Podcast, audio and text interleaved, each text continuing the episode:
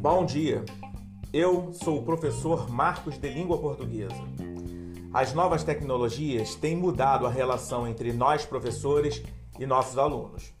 Por isso, agora você vai ouvir onde, quando e quantas vezes quiser as explicações de todo o conteúdo apresentado na plataforma em que a nossa aula é postada semanalmente.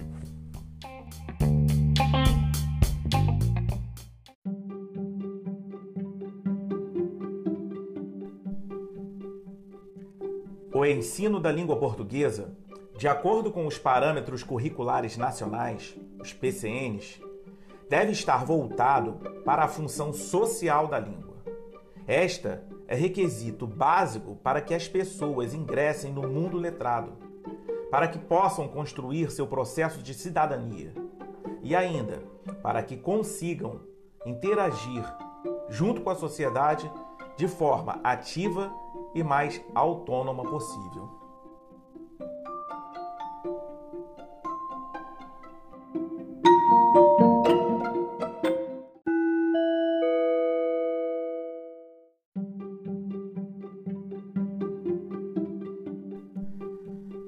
Nesse aspecto, para serem considerados competentes em língua portuguesa, os alunos precisam dominar habilidades que os capacitem a viver em sociedade atuando de maneira adequada e relevante nas mais diversas situações sociais de comunicação. Para isso, os alunos precisam saber interagir verbalmente, isto é, precisam ser capazes de compreender e participar de um diálogo ou de uma conversa, de produzir textos escritos dos diversos gêneros que circulam livremente na nossa sociedade.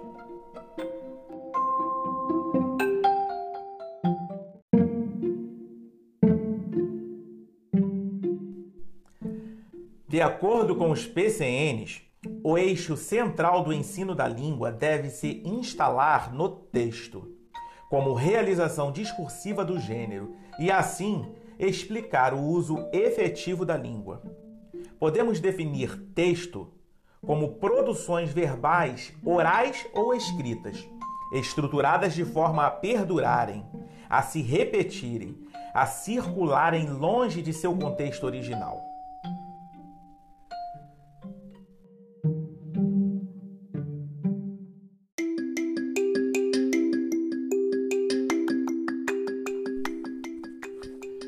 Os gêneros do discurso pertencem a diversos tipos de discursos associados a vastos setores de atividade social. Segundo COR, os falantes ouvintes sabem distinguir o que é adequado ou inadequado em cada uma de suas práticas sociais. Eles sabem diferenciar determinados gêneros textuais, como, por exemplo, anedota, poema, conversas telefônicas, etc.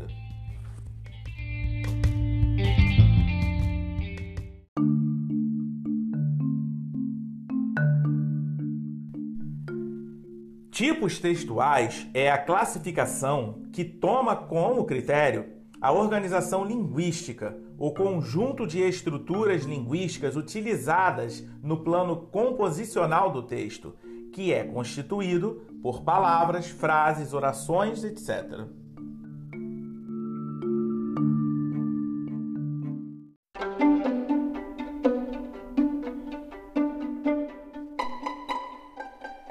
O contraste entre a concepção tradicional e a chamada concepção discursivo-interacionista da língua pode nos ajudar a compreender melhor o processo de aprendizagem da língua portuguesa.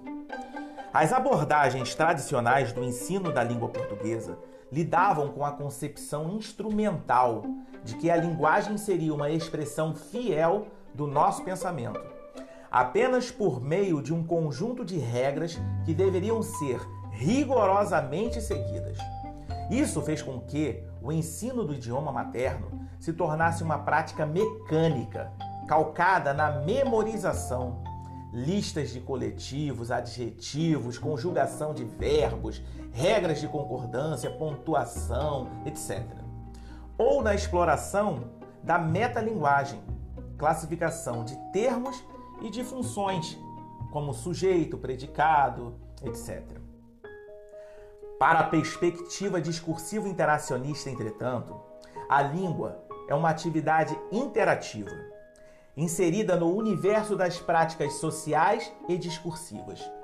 Envolve interlocutores e propósitos comunicativos determinados e se realiza sob a forma de textos, concretamente sob a forma de diferentes gêneros de textos.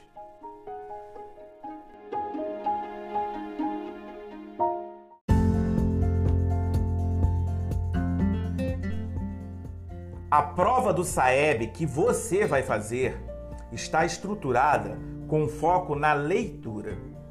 Requer a competência de apreender um texto como construção de conhecimento em diferentes níveis de compreensão, análise e interpretação.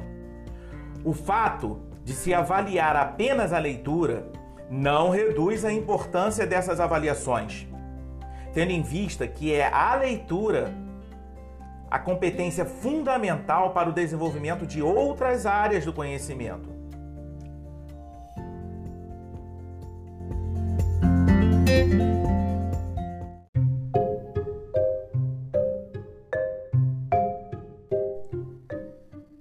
A matriz de referência de língua portuguesa apresenta a relação entre os temas, os descritores e as habilidades estabelecidos para a avaliação dos alunos do quinto ano, do nono ano do ensino fundamental e da terceira série do ensino médio.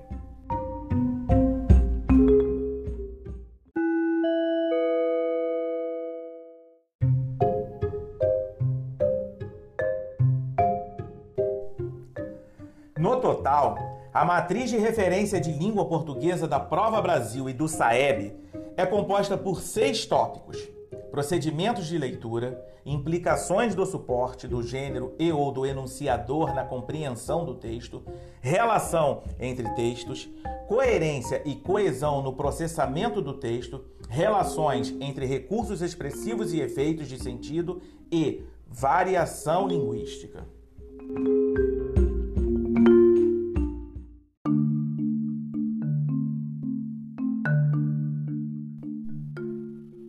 Em relação à coerência e coesão no processamento do texto, a matriz apresenta os seguintes descritores: D2 estabelecer relações entre partes de um texto, identificando repetições ou substituições que contribuem para a continuidade de um texto.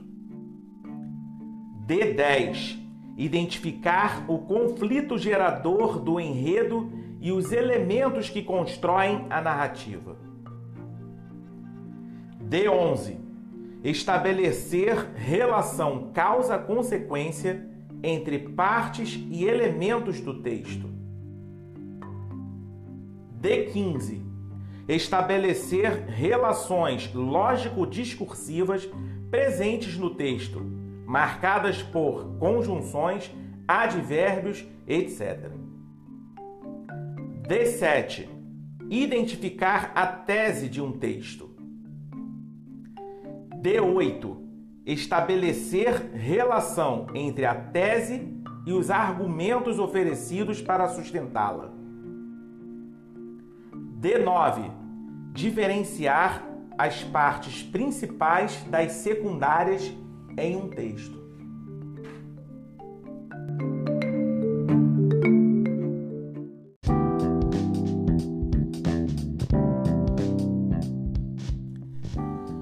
Eu sou o professor Marcos de Língua Portuguesa. Espero que eu tenha sido claro na apresentação desse conteúdo e da proposta de atividade. Nossa abordagem, embora possa recorrer à gramática normativa sempre que for necessário, baseia-se constantemente na BNCC. Nunca pare de estudar. Agora, chega de teoria e vamos à prática.